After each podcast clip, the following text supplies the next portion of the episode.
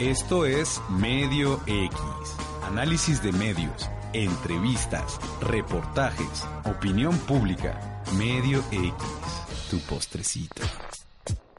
Muy buenas tardes, estamos entrando justo a las 3 en punto. Eh, bienvenidos a Medio X, el espacio radiofónico de análisis de medios de comunicación y opinión pública. Yo soy Fernanda Estrada y en cabina me acompaña David Zagarra. Hola David. Hola Fer. Y teóricamente debería estar aquí Manuel Quero, pero tenía casting y en algunos momentos va a estar aquí y lo vamos a poder regañar porque se cree jefe. Pero bueno, ¿cómo estás David? ¿Qué me cuentas en este día? No te había visto. ¿No me habías visto? Te vi en la mañana, pero fue, fue Entonces me viste. No, no, había hablado contigo. Fer, ¿crees que es eh, apropiado de una periodista decir que me viste, pero con decirme que no me viste cuando sí me viste? Así es. Estás tesisversando la, la, la información. Tesisversando. ¿Cómo? bueno, ya no. Vamos a un corte musical. Estoy. No es cierto.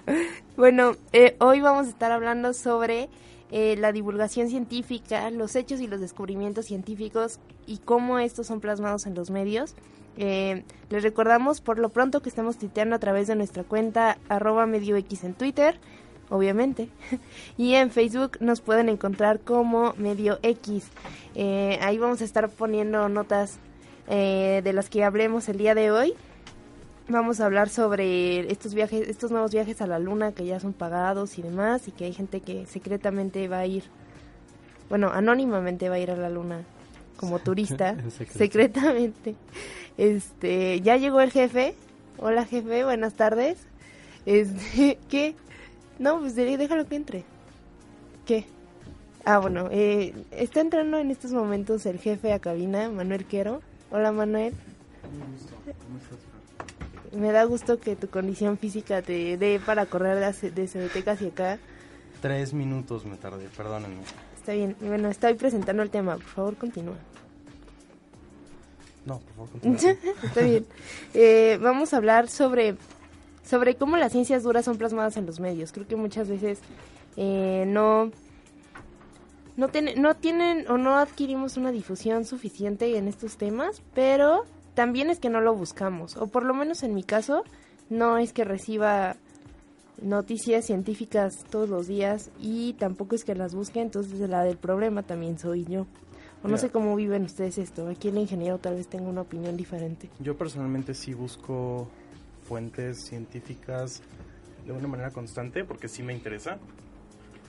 Pero eh, uno de los problemas que yo tengo con, la, con, las fuentes, los medios científicos, entre comillas, es que buscan un poquito el sensacionalismo, ¿no? Y un poquito la, como el, el, el impactar al, al, al, lector, ¿no? En lugar de presentar los hechos como son. David. Esto es como hace unas semanas que, según descubrieron, eh, siete países iguales a la Tierra. ¿Siete países? Siete, Oye, siete planetas wow. iguales a la Tierra que ya podíamos habitar según según las páginas que lo publicaron, ¿no? Sí, sí, sí. O el otro día, este, en una, durante una clase, un, un, un compañero eh, estamos hablando de la ética, ¿no? Y un compañero habló sobre unos científicos que hicieron un híbrido, una quimera entre humano y cerdo. Y entonces empezó a decir como, sí, es que no me parece ético que hagan eso. Y, pues no, o sea, realmente lo que sucede es que estos, estos eh, científicos eh, eh, están desarrollando un cerdo que tiene partes del ADN de un humano para poder generar órganos parecidos a los humanos dentro de este animal, ¿no? Y poder utilizarse como para trasplantes y así. Técnicamente el hecho de que tenga ADN de los dos eh, organismos lo, conoce, se, se le, lo, lo, convierte en una quimera, pero pues eh, es más como el, el, el, cómo suena que lo que realmente es, ¿no? Y así es como se anunciaba, o sea, no es culpa de mi compañero, así es como realmente se, se, se mostraba en los medios, como está pasando esto y ahora que hasta acá vamos a llegar, ¿no? Y, y, y sí, es, es algo muy común creo que también tiene mucho que ver con el mercado, ¿no? Al que los medios independientes y los medios chiquitos y los medios muy especializados tienen que buscar eh, llegar a cierto público para poder mantenerse y este sensacionalismo probablemente parte de ahí, ¿no? De, de que necesitan eh, cierto número de clics o cierto número de likes o lo que sea para pues sostenerse y que muchas veces eso no es adquirido como poniendo un titular sobrio y sin ningún tipo de sensacionalismo. Sí, o a veces tal vez eh, al, al eh, periodista o columnista al que le mandaron a escribir la nota simplemente no entiende lo que está pasando, lo cual es, pues, se da sobre todo en los medios más grandes, ¿no? Eh, no sé, el, el Reforma o, o, el Universal, cosas así. Así es. Y pues para informarnos un poco más sobre... ¿Qué pasó? Sobre, sobre el tema. Sigamos hablando sobre el tema. Sí, ¿no? el tema. Que también es interesante lo que dice David de los planetas. Creo que eso se va a cubrir posteriormente en, en, en, en otro, otro, tema. en otro lugar, en el concepto radial quizás. Pero eh, sí es muy común que, que, que se, tome, se toquen estos temas y de hecho creo que vamos a hablar un poquito sobre publicaciones como Cuo o muy interesante que precisamente como, hacen esto, ¿no? ¿Cómo ves? Bueno, ¿cómo ves desde la? UNAM? Realmente en México tenemos uh, varios organismos de divulgación científica y varios otros como el CONACIT que también promueven esta integración de la información científica tanto de ciencias duras como de ciencias eh, blandas. Pero, ¿qué pasó? Ajá. ¿Vamos a debatir el término? No, no, no vamos Oh, a debatir Dios el término. No hay nada que debatir. Está bien. Y eh, pues la verdad es que sí hay un avance y según algunos estudios que estaba revisando, que no puedo revisar porque gracias a internet del TEC, este, eh, México sí lleva un, una cierta delantera en con respecto en Latinoamérica en este tipo de actividades que se hacen para que la difusión científica llegue a diferentes públicos, como es en, por ejemplo, Universum, creo que es un, un modelo de Okay. museo que trata de llegar a diferentes públicos que, que la parte especializada de, de los temas que maneja. Sí, a mí me sorprende que en México estemos muy, eh, muy en paz con temas científicos que en otros países causan mucha polémica, ¿no? Como sería la evolución o eh, la creación del universo. ¿Sabes? Que, que en otros países, eh, incluso, o sea, de, de, hecho hay un debate sobre si es, si es verdad o no. David. Sí, sí opino eso. ¿Ah, sí? Sobre el no, tema. es que, es que es interesante porque, porque uno pensaría que en países un poco más um, desarrollados, sí, esto bueno, no eh, sucedería, pero sucede. Y aquí, eh, aquí puedes poner el, el, el, eh, exposiciones sobre, sobre Charles Darwin o sobre, eh, o como en Universum que explican cuestiones del el Big Bang, etcétera, y no hay ningún problema. O sea, es, me parece que somos sí, creo más que sí, pacíficos. la connotación es muy en paz con esos términos. Sí. Digo, todavía tenemos a las tías que nos dicen como, ahora los bebés van a ser mitad cerdo, pero, pero pues fuera de eso, yo Hablen creo que con sí su tía. estamos bastante... Aquí en medio, aquí en medio X tenemos tía. nuestro, tenemos un programa llamado Hable con su tía De hecho, ya, ya habíamos tocado este tema, varias ya veces. habíamos hablado sobre es, la Las importancia de no difundir noticias que no estamos, o sea, que no estamos enteramente seguros de lo que están diciendo, ahí es mejor comprobar la información y pues también por eso se demerita el trabajo de los de las personas que realmente se dedican a la difusión científica. Por lo pronto vamos con Strange or Be Forgotten de no Temples. Temples. Gracias.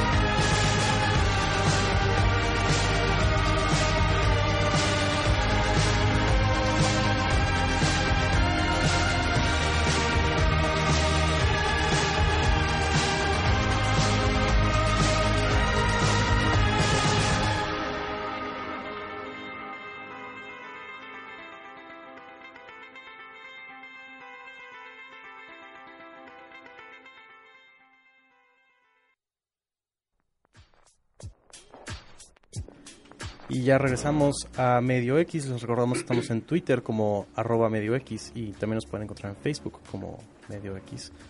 Y bueno, eh, David, ¿estás Sí. ahí? Hola David. Hola. Pues es muy interesante este tema de eh, la ciencia y cómo los medios eh, abordan la ciencia. Este, yo creo que eh, lo más importante en la ciencia es la verdad, ¿no? Y lo más importante de los medios debería ser la verdad. Sin embargo, no siempre lo es. Eh, pero, ¿qué crees, David? ¿Qué creo? Conozco un lugar donde la verdad sí es lo más importante. Oh Dios, ¿cómo se llama este lugar? Es un lugar donde la ciencia Científico. y la verdad son lo más importante. Y vamos a ir ahí en este momento. Esto es contextual.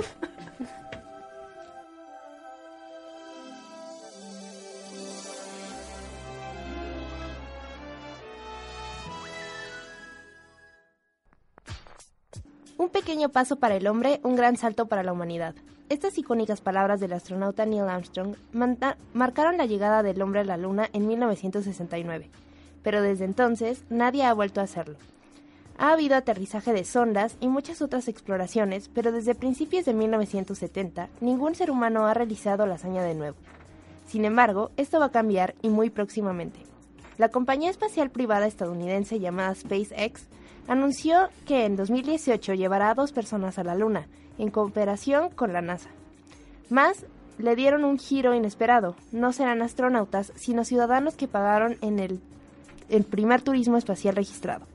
Elon Musk, millonario e inventor, que es el gerente general de la compañía y a quien también se le atribuye la creación del primer automóvil eléctrico, que es económicamente viable, el Tesla Roadster, lo anunció apenas el 27 de febrero. También comentó que estos dos ciudadanos ya han pagado un depósito significativo. Musk optó por mantener secreta la identidad de estos dos turistas y la presión de la prensa recayó en preguntas que el inventor decidió responder por sí mismo. Aceptó que habría riesgos, pero aseguró que los pasajeros están, están enterados de ello y tienen los ojos abiertos sabiendo que hay un cierto riesgo aquí. Asimismo, aclaró que harían todo lo posible por reducir el riesgo. La incógnita de por qué la compañía y los involucrados han decidido mantener todo en secreto se ha dejado oír en redes sociales, donde las especulaciones sobre quiénes podrían ser han tomado en consideración a artistas, pasando por millonarios excéntricos hasta científicos adinerados. Musk se limitó a decir que no es nadie de Hollywood. Vale la pena mencionar que hace un par de años la famosa cantante Sarah Brightman había anunciado que viajaría a la Luna en 2015 como turista, en una situación ssimilar a esta. Muchos artistas se apuntaron para la aventura, aceptando pagar el boleto de 150 mil libras por la experiencia de 15 minutos eh, a co- la compañía de Sir Richard Branson llamada Virgin Galactic Team. Sin embargo, nadie ha hecho el trayecto todavía, puesto que Brightman canceló argumentando problemas familiares y entre los que se anunciaron que podrían ir se encontraban Victoria Principal, Leonardo DiCaprio, Kate Winslet, Angelina Jolie, Brad Pitt y Ashton Kutcher. No obstante, esta vez parece que el viaje sí se va a concretar, y no será ningún artista hollywoodense quien participe. En el transcurso de la historia, solo 558 personas han viajado al espacio y un número mucho menor ha pisado la Luna. Esto marca el inicio de una nueva era donde exis- exista el turismo espacial, aunque mi- mientras los boletos orbite, mientras tanto los boletos orbitan entre 100.000 y 175.000 dólares. Se estima, sin embargo, que el precio se asentará en 20 mil dólares para cuando los viajes se establezcan como algo más habitual.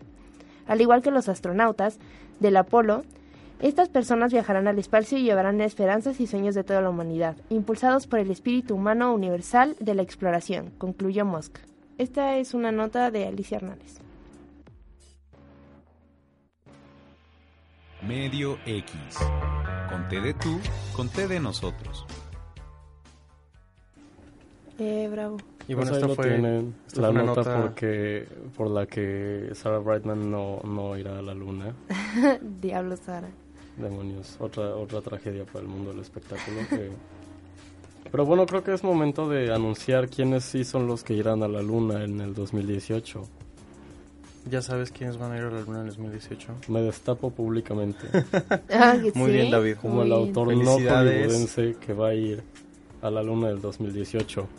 Quiero decir que Elon Musk es una persona impresionante. Es lo más cercano a un Tony Stark que existe en la vida real. Ok.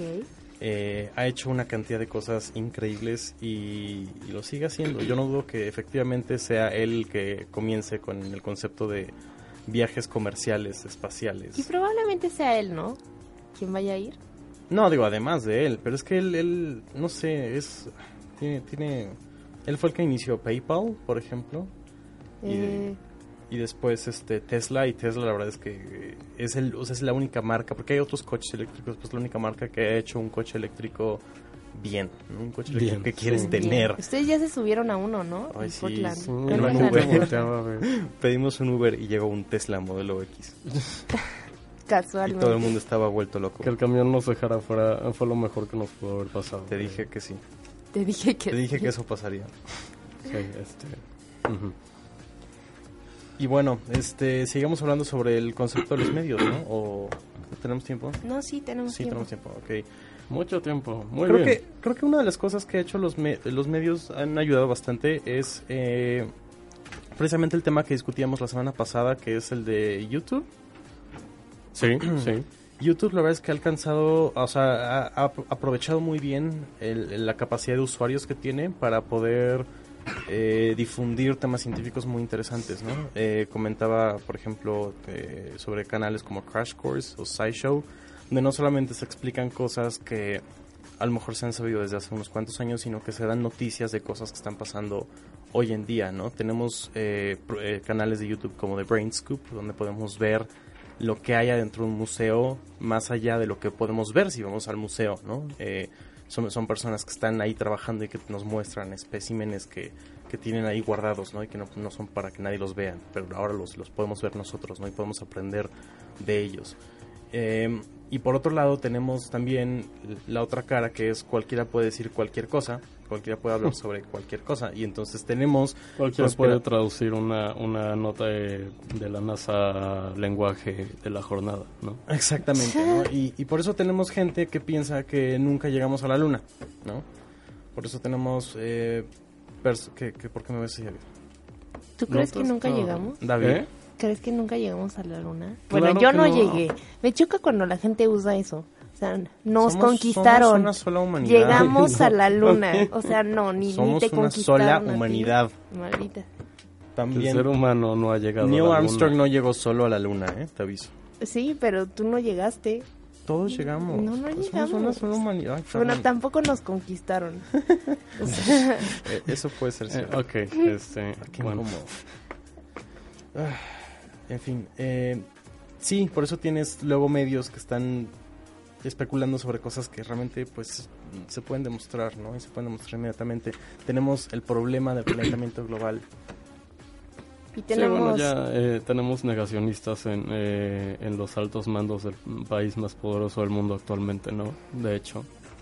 Y que además, bueno, no solamente en otros países ni en uno de los países más grandes, de, más importantes del mundo, sino que en nuestro propio país, 61% de los encuestados en la encuesta sobre la percepción pública de la ciencia y la tecnología de hace unos cuantos años, eh, 61% de los encuestados dice estar escasamente informada y un solo, o sea, solo un 7% dice estar bien informado acerca de la ciencia y la tecnología. ¿Qué porcentaje está bien informado? 7, 7%. 7%. Ok. Lamentablemente creo que nos encontramos dentro de ese... Probablemente algunos no, pero desde el 61%. Probablemente, Probablemente probablemente algunos sí, no. sí, algunos no. pero bueno, eh, esta es una encuesta que se realizó en 2011 eh, y que estamos como país en el promedio de 53, en- del 0 al 100. Digo, tampoco estamos tan mal, pero estamos reprobados. Y bueno, también tenemos... Tenemos Mm. una canción, es lo ¡Ay, que tenemos. yay! Canción. Sí, muy bien. ¿Puedo, puedo anunciarla yo? Esta canción es de The XX y se llama I Dare You.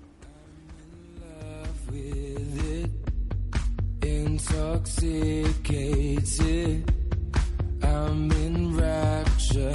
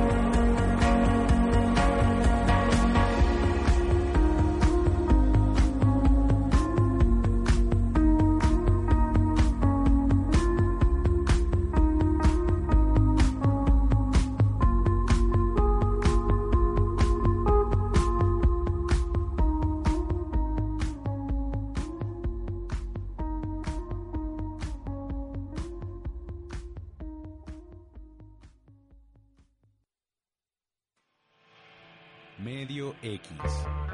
Con más vidas que un gato.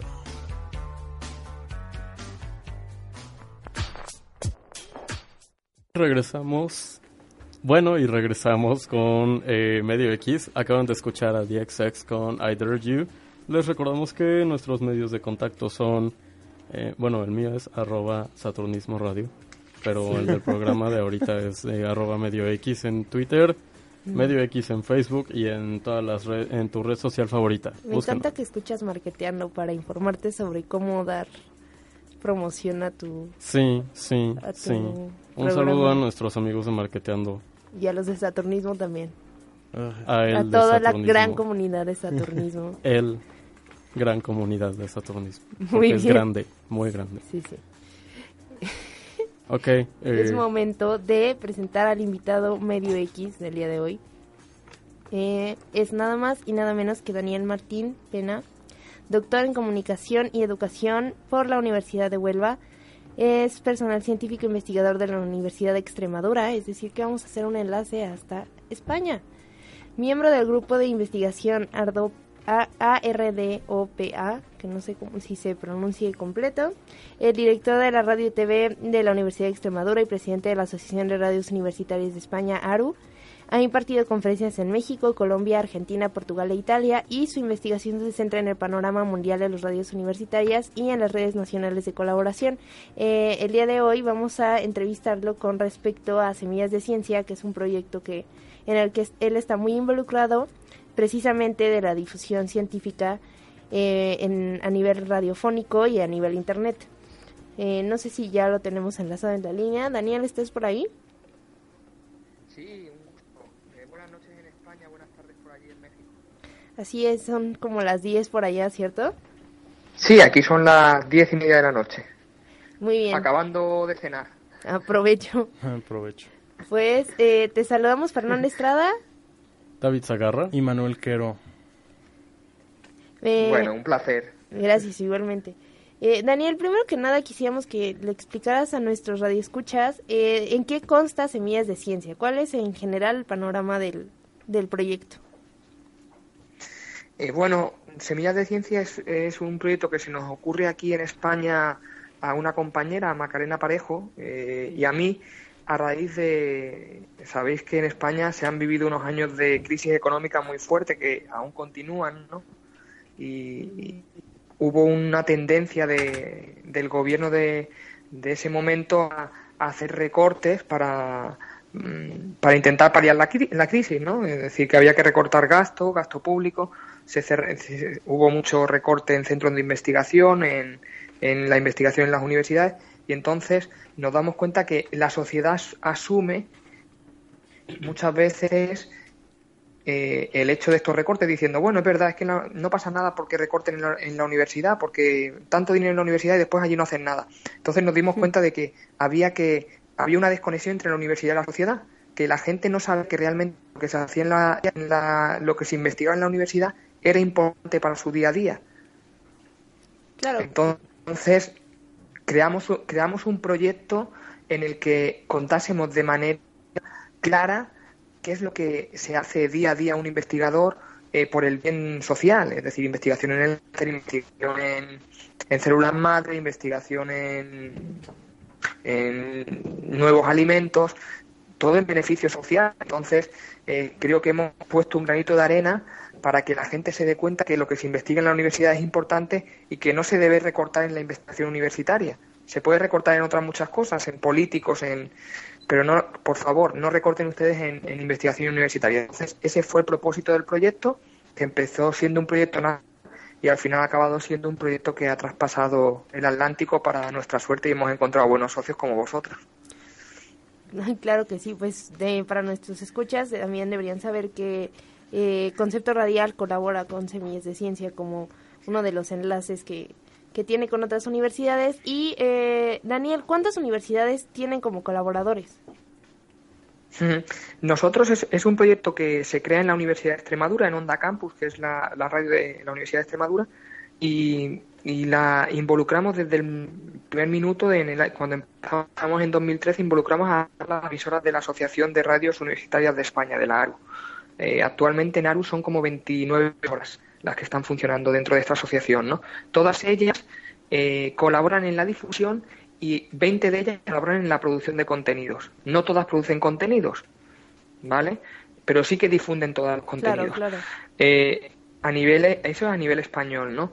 Y ese primer año también hicimos una experiencia piloto con, con Aruna, con las emisoras universitarias de Argentina, que están agrupadas en esta asociación que se llama Aruna, y, y la verdad fue una experiencia muy buena, eh, y esa experiencia con Aruna decidimos en la situación dar el salto a, a la RUN, a la Universitaria Mexicana, y en un- una extraordinaria como es eh, Verónica Orihuela, que movilizó todo el proyecto allí en, en México y gracias a esa movilización, junto con Gastón Pedraza, que era el, el anterior presidente de la RUM, pudimos tener ese impacto y ese trasvase de información de Argentina, México y, y España.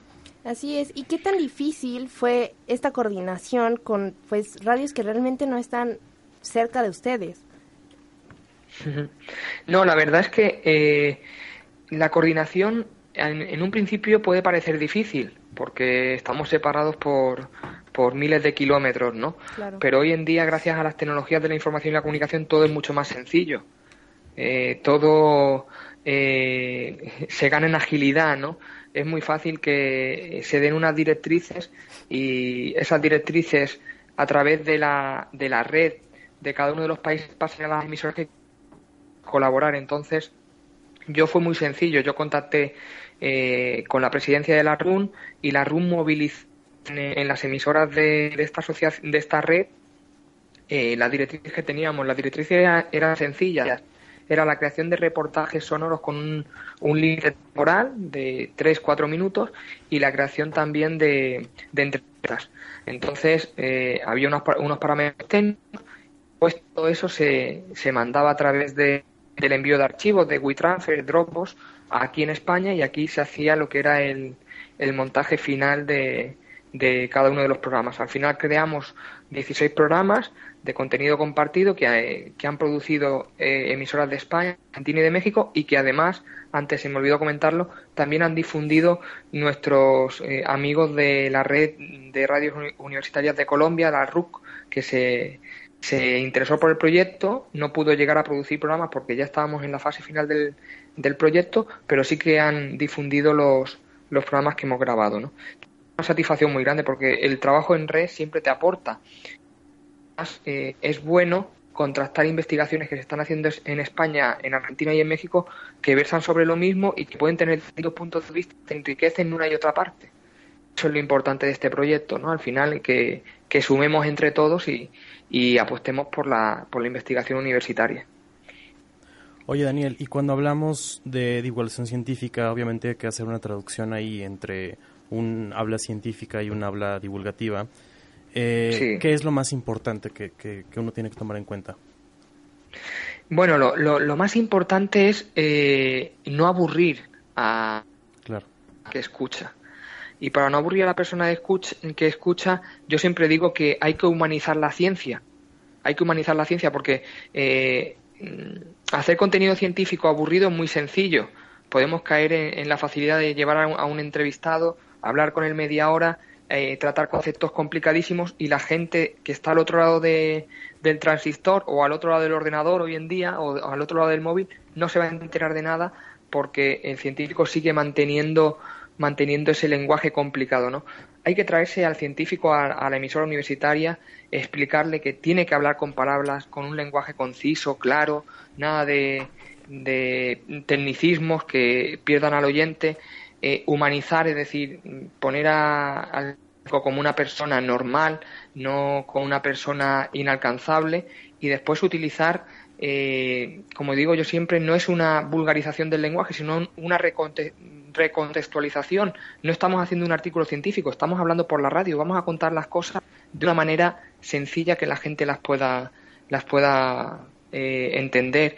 Vamos a utilizar la música, vamos a utilizar eh, el lenguaje el lenguaje sonoro no que es tan rico que tenemos silencios tenemos efectos sonoros tenemos música. todo eso yo creo que enriquece mucho lo que es el- la divulgación de la ciencia a través de la radio no y eso es lo que estamos trabajando en Semillas de Ciencia. A veces con algunos contenidos es más fácil de conseguir pero con otros es más complicado no pero nuestro propósito es es ese y es lo que hemos intentado realizar con este con este programa no porque si al final eh, no consiste el, el tema en traducir un artículo científico a la radio, sino mm, hacer que lo de el, con- el contexto sea sonoro y entendible para el radio escucha. Sí, perfecto, Daniel. Eh, te habla David Zagarra. Eh, una pregunta más sobre, pues, cómo se ha mantenido este proyecto de Semillas de Ciencia eh, en cuestiones de financiamiento. ¿Cómo es que, sí, cómo es que han mantenido el proyecto y crecido? Hmm. Nosotros, la verdad es que tuvimos la suerte cuando, cuando te planteaba que en 2013 tuvimos esta idea y decidimos presentar un proyecto, eh, la Fundación Española de Ciencia y Tecnología, FECI, que depende del Ministerio de Economía y Competitividad de aquí del Gobierno de España, tuvo a bien financiarlo con una buena cantidad de dinero, es decir, creo que fueron como 13.000 euros lo que, lo que, lo que aportó eh, este, este proyecto. Eh, y la verdad es que el primer año se sustentó perfectamente y el segundo año no nos concedieron la financiación, pero en 2016 nos volvieron a conceder ot- otra pequeña ayuda económica y gracias a la ayuda económica hemos podido mantener el programa, hemos podido eh, contratar aparte de, aparte de gente de la radio que ha estado haciendo las labores de, de postproducción de estos programas y las labores de, de difusión y, divulgación de los contenidos a través de las redes sociales. Y además hemos podido financiar parte de un viaje que hemos tenido hace unos meses a México para presentar el proyecto allí en México en distintas en distintas en distintos foros.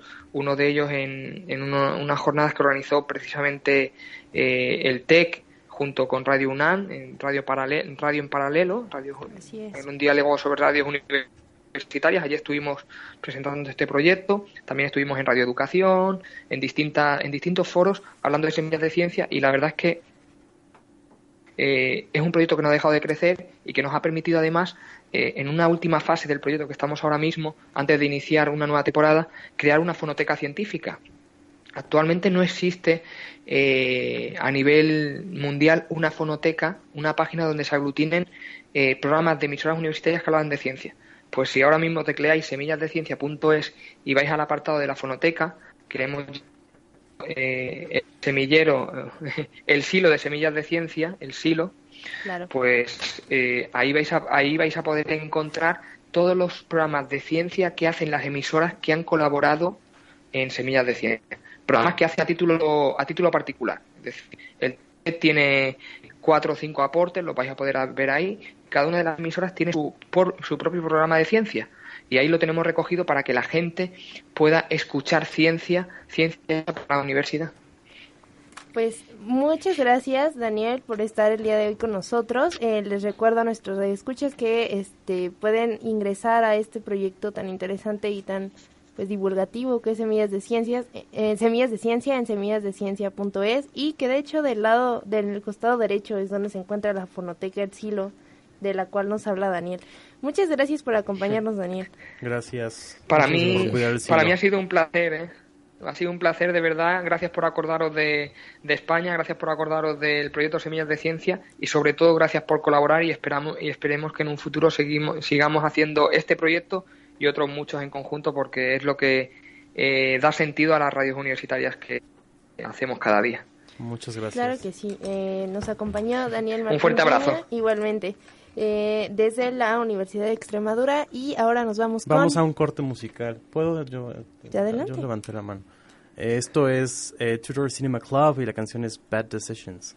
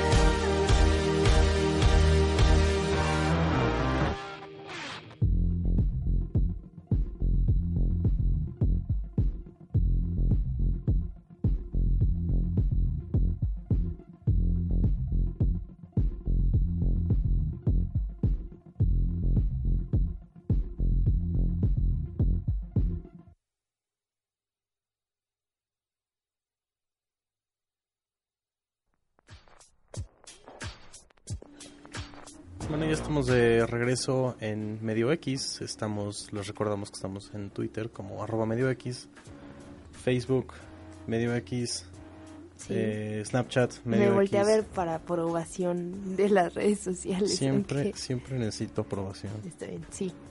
Ok. Sí, Facebook, Snapchat, Instagram, eh, Twitter. Y en Twitter, por cierto, estamos publicando la, el link de la entrevista que tuvimos en este momento. Fue hace unos momentos. muy interesante para mí esta entrevista, me pareció muy agradable.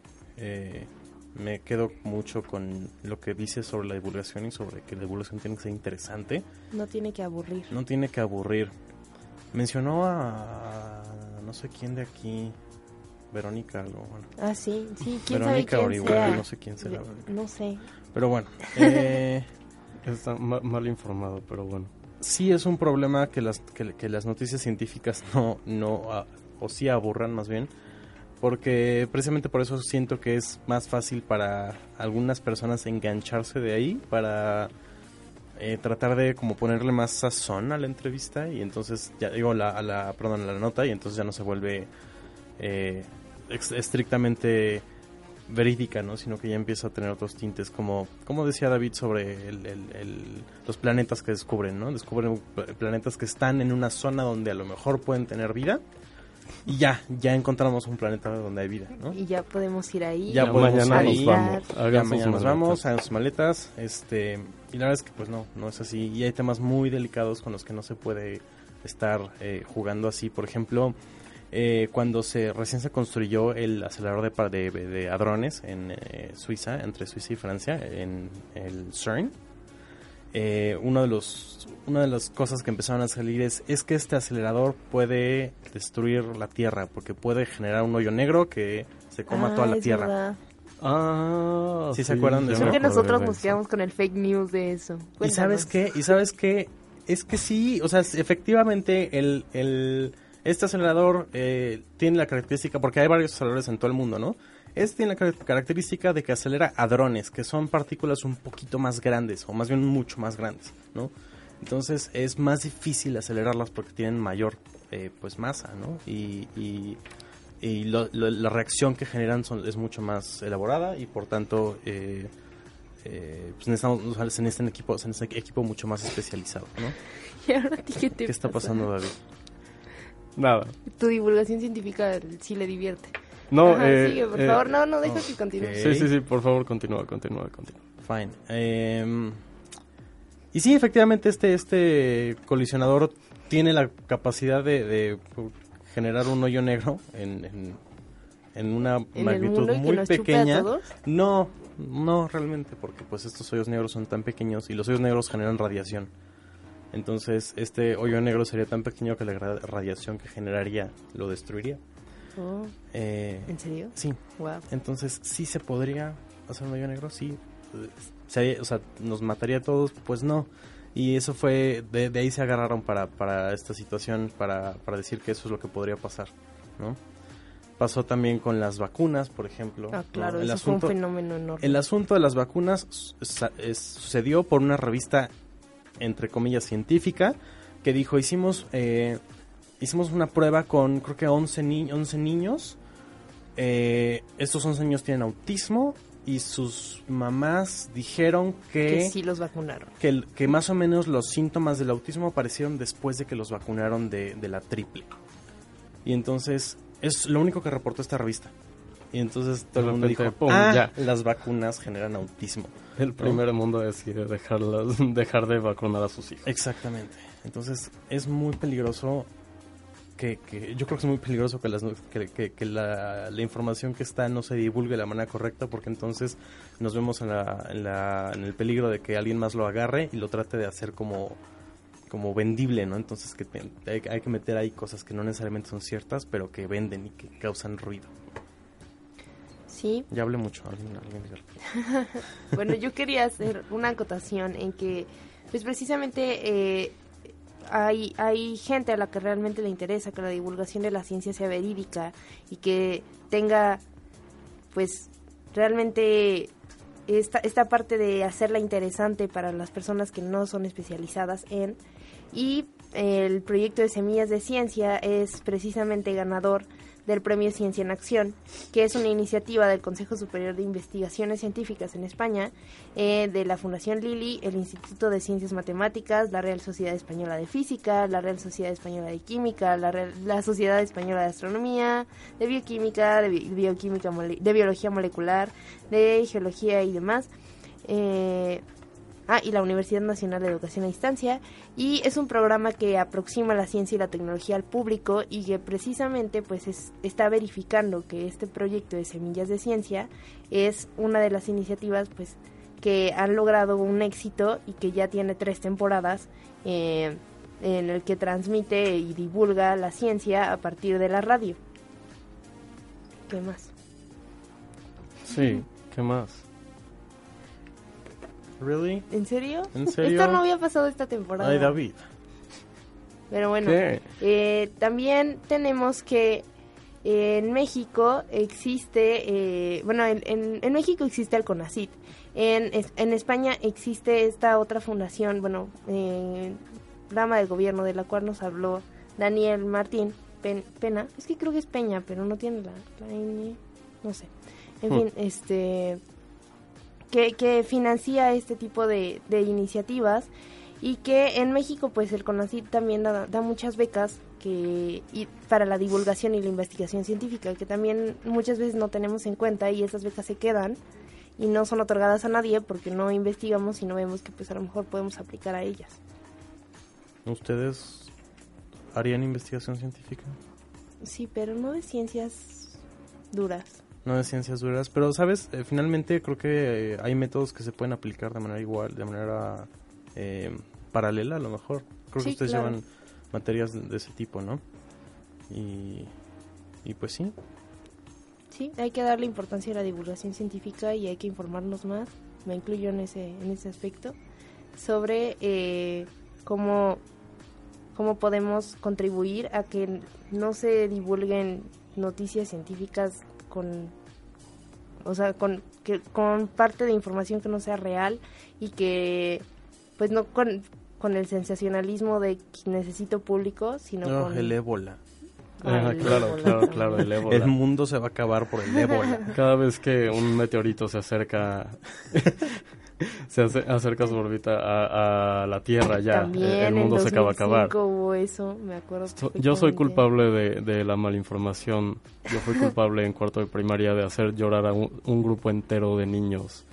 Porque yo dije que un, terri- un, un meteorito nos iba a caer encima en la noche. Hablen con sus tías. hablen con sus tías, y hablen con sus David, hijos también. Hablen con David. David, tenemos una plática pendiente. Ya, perdón, perdón, producción. Ah, sí, Tenemos que conmigo, conmigo tienes despedirnos. una... Tenemos que despedirnos. Esto, lo- bueno, nos vamos a dejar con León de Camilo VII, pero todavía no la mandes, Beto. Eh, lo presento al operador Luis Roberto Ramírez, a eh, el productor en vivo David Valencia, que ya me está regañando desde hace un buen rato, Paola Cárdenas en redes sociales, yo soy Fernanda Estrada y en cabina me acompañaron en este día David Zagarra. y Manuel Quero. gracias por acompañarnos. Gracias, Fer. Los dejo con esta canción.